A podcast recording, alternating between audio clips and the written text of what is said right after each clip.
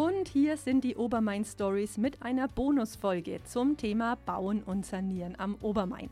In Ergänzung zur Episode 13 könnt ihr euch hier das komplette Gespräch mit dem Architekten André Rösch anhören und erhaltet somit viele interessante und spannende Einblicke in die aktuellen Entwicklungen und Trends in der Baubranche.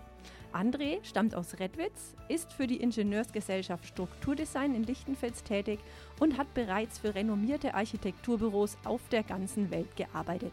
Ich habe mit ihm über einige seiner Projekte im Landkreis Lichtenfels gesprochen und wollte natürlich auch von ihm wissen, wohin die Reise in Sachen Architektur, Bauen und Sanieren so hingeht. Ja, und das Ganze könnt ihr euch jetzt im folgenden Gespräch anhören. Ich wünsche euch viel Freude dabei und hoffentlich auch einige interessante Infos und Facts, die ihr so noch nicht kanntet.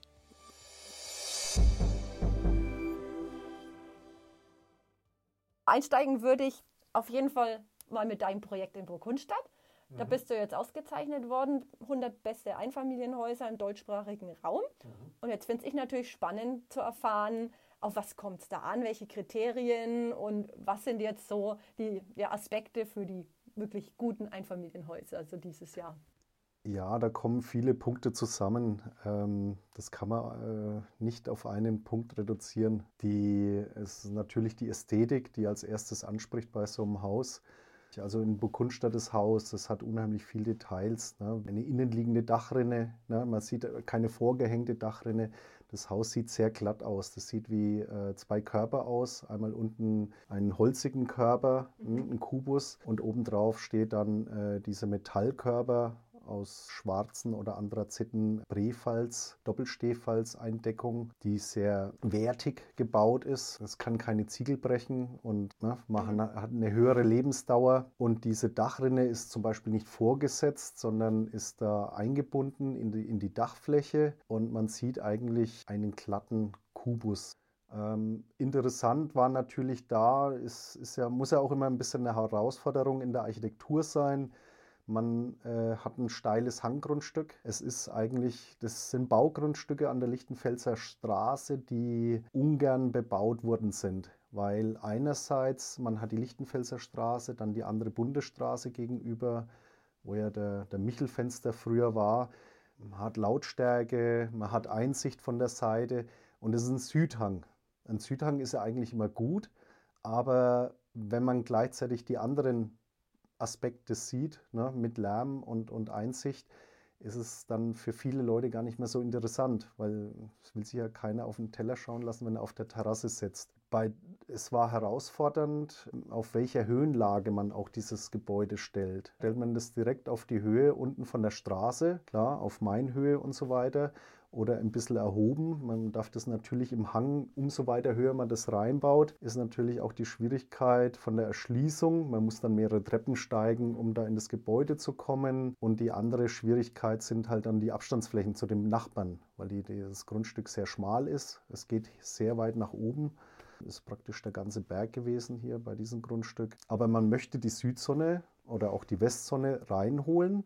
Und da sind wir auf die Idee gekommen, man äh, zieht äh, die Lattung vorne durch vor dem Fenster, um äh, viel Licht reinzuholen, aber nicht diese Einsicht von außen zu gewähren. Und ja, also im Prinzip steht das Gebäude auf den Giebelseiten, also auf den kurzen Seiten auf, weil hinten wie vorne haben wir komplett verglast. Das Haus haben wir auch leicht gedreht, damit der hintere Bereich, der Terrassenbereich, die Abendsonne gut einfangen kann von der Westsonne städtebaulich noch so weit gedreht, dass es akzeptabel ist, weil da ist ja so eine Parallelität von den Häusern an dieser Straße. Wenn man da jetzt schräg ein Haus reinstellen würde, äh, würde das städtebaulich gar nicht funktionieren. Und, aber so weit gedreht, dass diese Drehung nicht auffällt auf dem Grundstück um eben diese Sonne noch einzufangen. Ja, und oben hat man dann das Gegenstück dazu, das Ponton mhm. zu dem unteren Körper gestellt.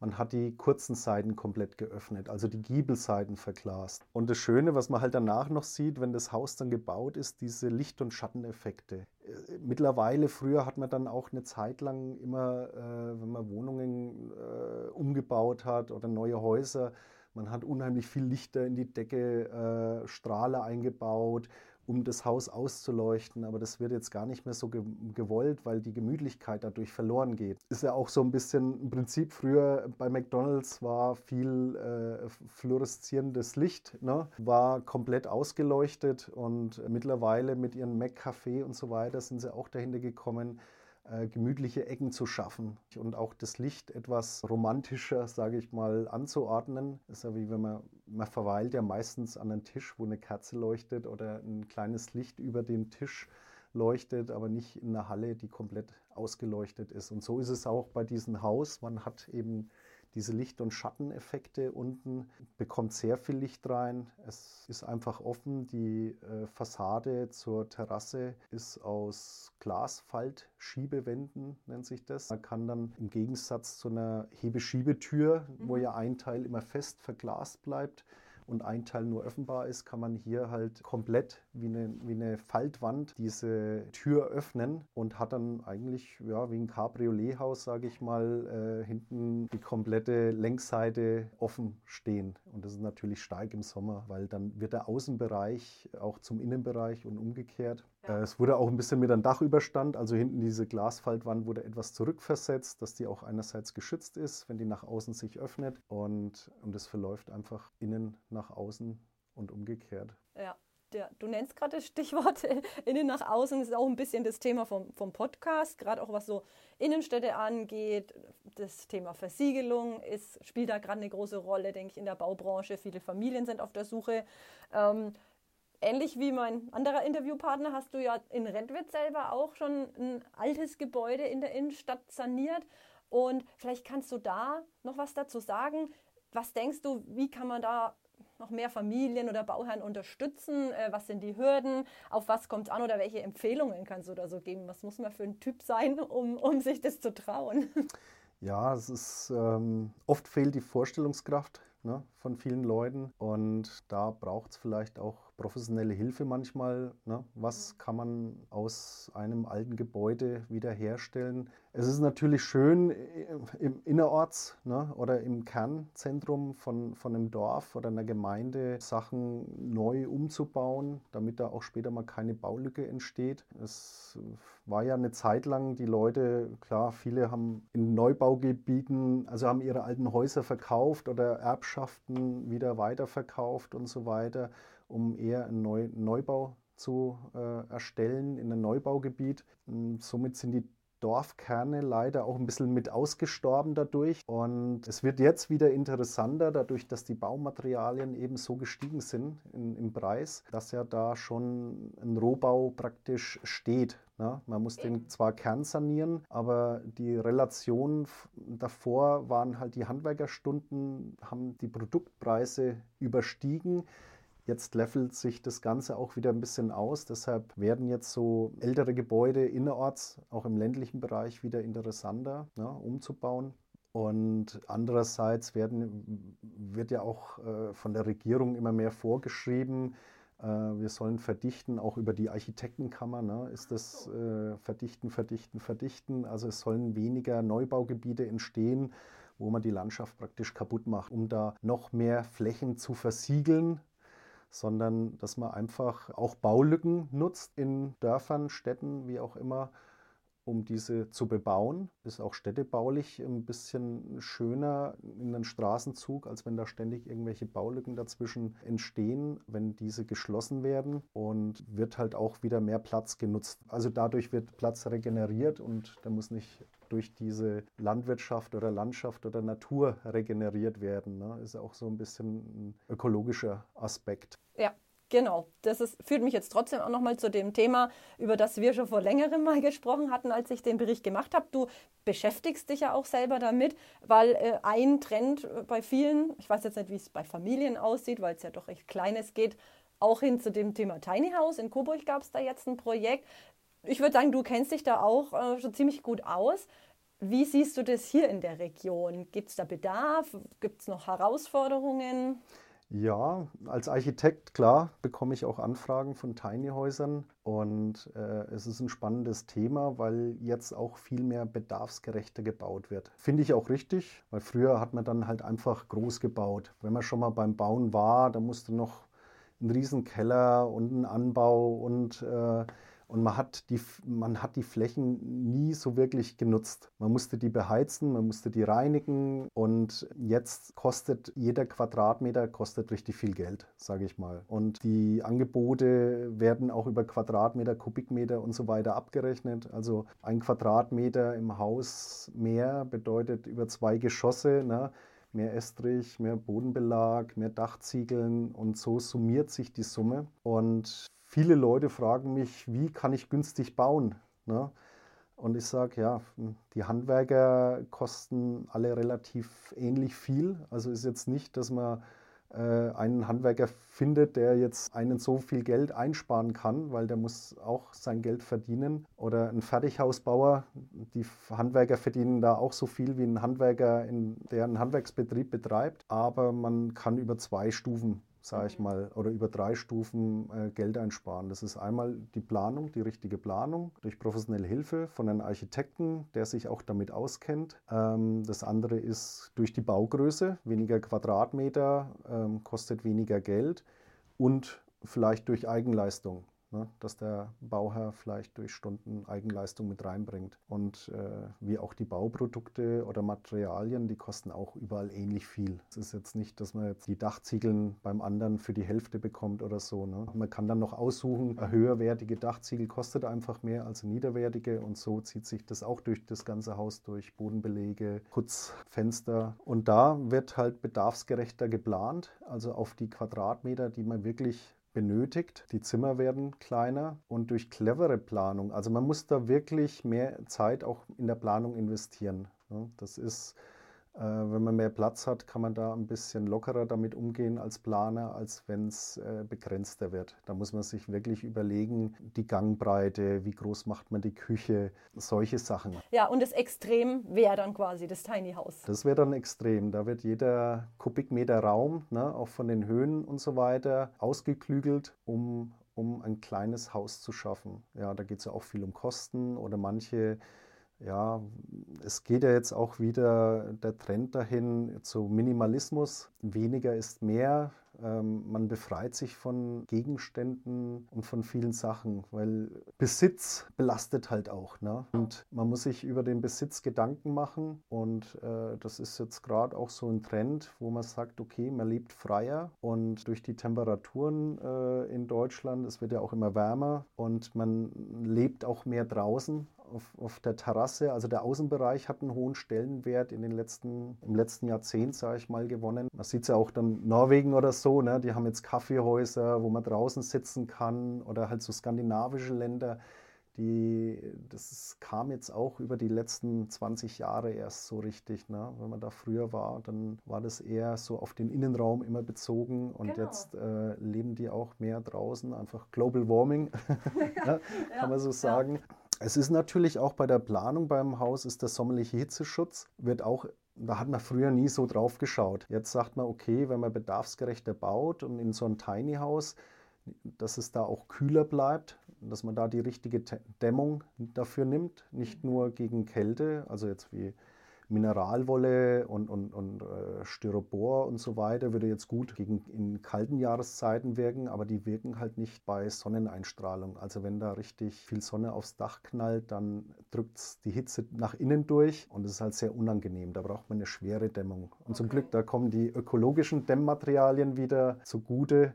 Die Einblasdämmungen, Holzfaser-Einblasdämmungen, Zellulose und so weiter, schwere Dämmungen die auch für den Schallschutz besser sind und die sind halt auch besser für den sommerlichen Hitzeschutz. Der Vorteil bei diesen Materialien ist auch, das kann mal Feuchtigkeit aufnehmen. So habe ich ja dann dieses Scheunenprojekt in Redwitz umgebaut. Das ist ja damals bei Häuser des Jahres unter die besten 50 Häuser im deutschsprachigen Raum gekommen und da habe ich halt in der Planung auch sehr stark darauf geachtet, dass das ökologisch umgesetzt wird. Da haben wir äh, auch teilweise recycelte Materialien verwendet, wie jetzt die Bodendämmung. Das war äh, aus Glasschaumschotter. Das ist äh, Altglas, das nicht mehr weiter verwertet werden kann als Altglas, sondern das wird dann äh, umgewandelt in diesen Schotter. Das ist so aufgebläht, ne? hat eine ja. hohe Druckbelastung auch ist auch gut gegen Verrottung und so weiter und äh, hat eine kapillarische Wirkung. Also man erschlägt da auch ein paar äh, Fliegen mit einer Klappe. Mhm. Und ähm, ja. ja ich hatte das lustigerweise das Thema Upcycling in Bezug auf Möbel. Das ist jetzt auch eine Art Kreislaufwirtschaft, wo wahrscheinlich auch ein, ich würde jetzt, weiß nicht, ob du sagen würdest, Trend, aber wo, glaube ich, auch immer mehr Baumaterialien auch wieder aus anderen ähm, Rohstoffen oder schon dagewesenen Rohstoffen, glaube ich, hergestellt werden, oder? Absolut, absolut. Cradle to Cradle ist da so ein bisschen das Prinzip. Ähm, ich bin ja, ich kam jetzt gerade von der Hochschule in Coburg, da bin ich ja auch Lehrbeauftragter und das sind diese Themen werden da auch groß gesetzt und studentische Projekte durchgezogen, auch Passivhäuser im Mehrfamilienhausbau oder Cradle to Cradle, auch dieses äh, Demontable, ne, dass man Sachen auch wieder abbauen kann, woanders aufbauen kann und das dann nicht als Müll entsteht. Ne. Das war auch so ein bisschen der Charakter von der Scheune, die ich da in Redwitz umgebaut habe. Man hat auch gesehen, dass diese Scheune eigentlich schon mal an, aus anderem Bauholz besteht. Ne? Das sieht man an den Zapfenlöchern und Aussparungen in den Hölzern. Die Scheune muss da irgendwo anders schon mal gestanden haben. Dann haben sie dort die Scheune wieder errichtet mit dem gleichen Bauholz. Und dadurch, dass Holz jetzt so teuer geworden ist in dieser Corona-Zeit, ist jetzt auch wieder dieses Upcycling-Thema ganz groß geworden. Also gibt schon Firmen, die fahren dann rum und schauen, wo wird abgerissen, kann man das Holz irgendwie äh, dafür verwenden. Oder wir sind ja jetzt gerade dabei, in Redwitz diesen alten Getränkemarkt und Post umzubauen. Und da gab es innen drin, klar, wir mussten um die Decke öffnen, weil das Dach war auch undicht. Das waren unten alles so eine Verschalung aus Holzbrettern. Die haben wir dann runtergemacht, die waren auf Sicht. Und die haben wir jetzt weiter verwertet als Unterkonstruktion, weil wir sind gerade am Umbauen. Das soll praktisch ein Mehrfamilienhaus werden mit sieben Wohnungen, einer Physiopraxis. Und vorne soll äh, ein Café-Tapasbar entstehen in der Hauptstraße, dass da auch ein bisschen, kommt wieder ein bisschen Leben nach Redwitz. Ne? Und ja, da haben wir zum Teil die Abrissmaterialien, also wie die Hölzer, die haben wir dann wieder als Unterkonstruktion verwendet für die Trockenbauwände. Der Nachbar hat einen Teil davon genommen, der hat sein Carport damit äh, verschalt außen und ja, das ist auch großes Thema, weil die wollten auch losgehen und sich irgendwo im Baumarkt äh, Bretter holen. Die waren geschockt über die Preise und ich hatte da gerade, mm, war im Abriss dran haben sie gefragt, ja, ob sie da auch Bretter haben können. Ich habe gesagt, ja, ne, für meine Unterkonstruktion, solange das noch reicht, dann könnt ihr einen Teil davon mitnutzen. Und es ist ja wieder schön, ne, wenn man nichts wegschmeißt, sondern eben in diesen Upcycling weiter behält. Es ist ja auch, wenn man ein altes Haus oder ein altes Haus wieder herrichtet, dann ist das ja auch Upcycling. Also nutzt ja die Bausubstanz wieder weiter und geht jetzt nicht her mit und, und reißt das Haus ab und äh, entsorgt diese Materialien. Entsorgen ist natürlich auch sehr teuer geworden, ne? verschiedene äh, Materialien zu entsorgen. Hat man wieder den Kostenfaktor, ne? wie du, man merkt gerade so die Trends, ne? bedarfsgerecht, platzsparend, Materialien sparen, das, da geht es eigentlich so hin ne? in der Baubranche und Architektur. Ja, und der Trend geht jetzt auch ein bisschen nicht mehr so hauptsächlich billig mhm. ne, bauen, sondern lieber klein, aber oho, dass man sagt, okay, man will ein gesundes Umfeld schaffen, vor allem für kleine Kinder ja auch, die ja ne, für gewisse Materialien anfälliger sind. Ja, da unterscheidet sich dann da, da die, die, die Spreu vom Weizen ein bisschen. Ne? Äh, leider gibt es halt immer noch den Trend zu Styropor und gewissen Materialien, die praktisch irgendwann einen Sondermüll hinterlassen. Ne? Genau. Ist es denn sehr viel billiger? Oder? Da kommt es auf die Planung drauf an. Ne? Wenn man richtig plant, auch bei einem Grundriss, ne? wenn man ja. den entwickelt als Architekt. Die Leute kommen natürlich, also um ein Beispiel zu nennen, die Leute kommen zu mir und sagen, pass auf, wir wollen ein Einfamilienhaus. Na, die einen sagen, wir wollen 180 Quadratmeter, die anderen 160, 140, 120. Und man fängt ja mit, der, mit einer Kostenschätzung erstmal an und sagt, okay, man rechnet das über die Quadratmeter oder Kubikmeter so ein Haus hoch. Man sagt, okay, für so und so viel Quadratmeter oder umgekehrt. Jemand sagt, pass auf, ich habe ein Budget und ähm, man kann es zurückrechnen. Man muss natürlich, dann gibt es natürlich verschiedene Standards ein bisschen, dass man sagt, ist es ein höherer Standard? Hat man die besseren Produkte drin oder ist es ein niedrigerer Standard? Und, und da mit diesen Werten kann man ermitteln. Soll es einen Keller haben? Mittlerweile, also wir haben wenig Projekte, wo wir noch Keller bauen, weil der einfach unheimlich teuer geworden ist. Ähm, mit dem Keller kommen wir auch zu, zur Bodenversiegelung. Es ist jetzt auch immer schwieriger für Gemeinden und Städten. Ne? Man sieht es ja hier bei uns in Hochstadt, da poppen die bei Steigregen die äh, Kanaldeckel aus der Straße oder in Lichtenfels, ne, genau. Bamberger Straße, auch Kanäle sind überlastet. Und klar, weil viel mehr Flächen, auch private Flächen, versiegelt werden. Teilweise, man sieht der Steingarten oder mehr Pflasterflächen überall. Und äh, es ist ja auch rein bautechnisch und, und äh, durch die Baugenehmigung darf man ja nur eine gewisse Fläche versiegeln auf dem Grundstück. Na, das ist geregelt durch den Bebauungsplan. Klar, jede Firma, die braucht einen großen Parkplatz und so weiter. Ja. Aber kann man da nicht Pflaster verwenden, was durchlässig ist mittlerweile? Oder? Jein, ja. Es gibt Pflaster, die wasserdurchlässig sind. Ne? Es gibt dann auch so, ähm, die halt höhere Spalten oder Abstände zueinander haben. Äh, Rasengittersteine ist ja der Klassiker. Ne? Das ist, ähm, die lassen einen gewissen Anteil an mhm. Wasser schon durch. Aber auch nur einen gewissen Anteil. Also okay. berechnet dann ja. einen Prozentsatz davon, dass so und so viel Prozent Wasser durchgeht. Und ähm, jetzt ist ein Trend, eben mhm. Stelzenhäuser zu bauen. Da komme ich gerade auf das andere Projekt, genau. wo du mich vorhin angesprochen ja. hast, äh, in, in Burgkunstadt. Das ist ein Hanggrundstück natürlich einen Hang reinbauen. Man müsste da auch wieder halb reingraben, um eine Bodenplatte zu schaffen oder auf der anderen Seite sehr viel auffüllen, mhm. äh, um da eine gerade Plattform zu schaffen. Und diese Plattform, wenn man auffüllt, muss natürlich auch tragfähig sein, also dieser Untergrund. Das heißt, man kann die jetzt nicht mit einem normalen Mutterboden oder so dann oben mhm. noch auffüllen, sondern man müsste erstmal diesen Boden abgraben bis zu einer gewissen Tiefe, wo der der andere Boden tragfähig ja. ist. Ja. Und ähm, das sind natürlich auch wieder große Kosten, weil viel Erdbewegung und so weiter hm, auch einiges kostet. Und da war der Gedankengang, okay, um Kosten zu sparen, mhm. bauen wir ein Stelzenhaus. Das heißt, wir, ja, genau, das Haus steht einfach so. Ich habe ja auch im Ausland viel gearbeitet, da ist es ja gang und gäbe. Ne? In Australien oder in Amerika ja. stehen die Häuser auf Stelzen. Ähm, Klar, in Australien hat es auch noch ein bisschen so einen Hintergrund mit, mit Tieren und Schlangen und so weiter. Mhm. Man hat da ein bisschen mehr Schutz.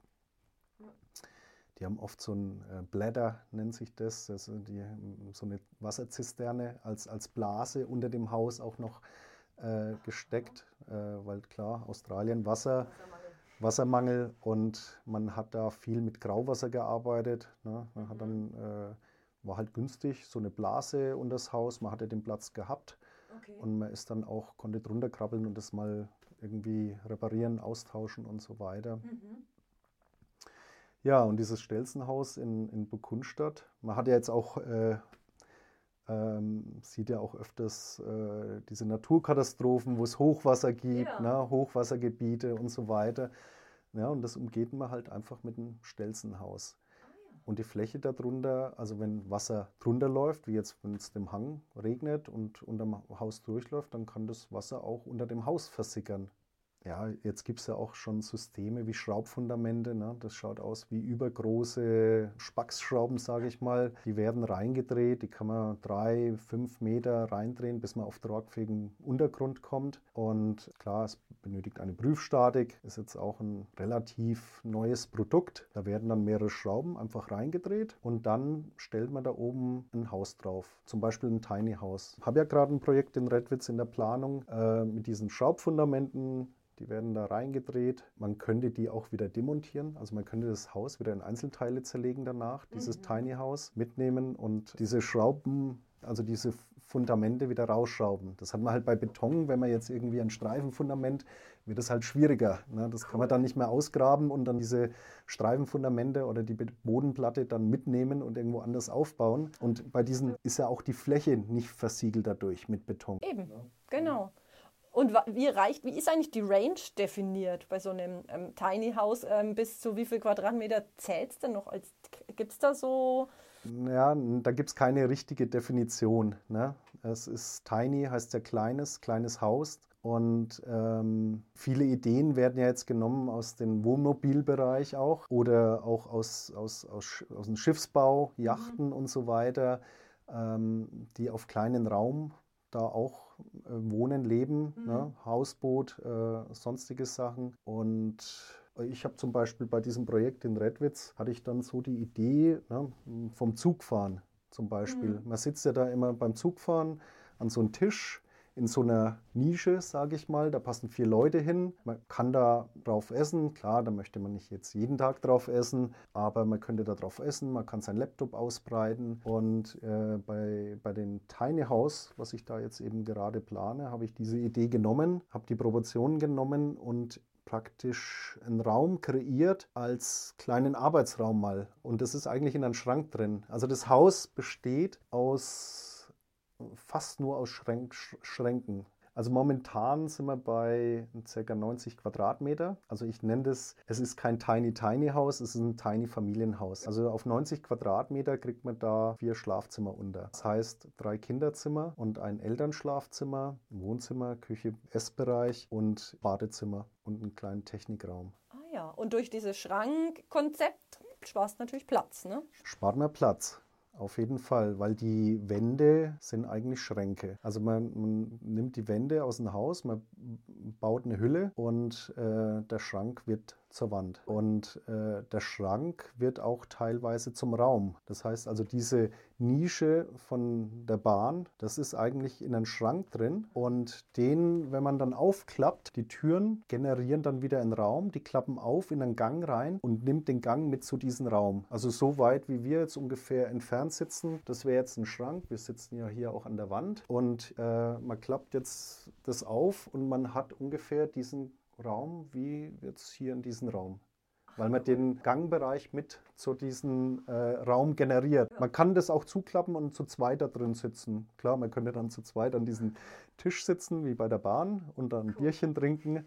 Da gibt es auch ein Fenster. Und das Fenster hat auch ungefähr die Größe wie bei der Bahn, mhm. weil umso mehr Licht man reinholt mit einer größeren Fensterfläche, wirkt der Raum viel größer. Also wenn da jetzt kein Fenster drin wäre oder nur ein kleines Guckloch, würde der Raum nicht so wirken. Und dieses Tiny House hat halt innen eine hohe Raumhöhe, eine lichte Raumhöhe von fast drei Meter. Und da wirkt natürlich ein kleiner Raum auch größer, weil man hat viel Luft zum Atmen nach oben. Das ist ein ganz anderes Raumgefühl, höhere Räume. Und man kann natürlich in diese hohen Räume, hat man dann auch äh, Ebenen, kann man dann einfügen, klar für die Kinderzimmer als Betten und so weiter und den Raum oben auch mit ausnutzen. Macht ja Sinn, ne? dann ja. nach oben zu gehen. Genau, ja. ja, wieder das Thema Platz.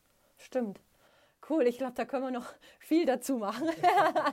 Es sind jetzt so viele Themen, da muss ich mich dann mal entscheiden, was ich davon alles reinnehme. Aber ich glaube vor allem, dass äh, auch ab dem Thema, ne, wo gehen die Trends hin, Tiny House äh, Re Recycling, Upcycling, das äh, denke ich mal ist auf jeden Fall der, der ganz spannende Teil jetzt für die Episode.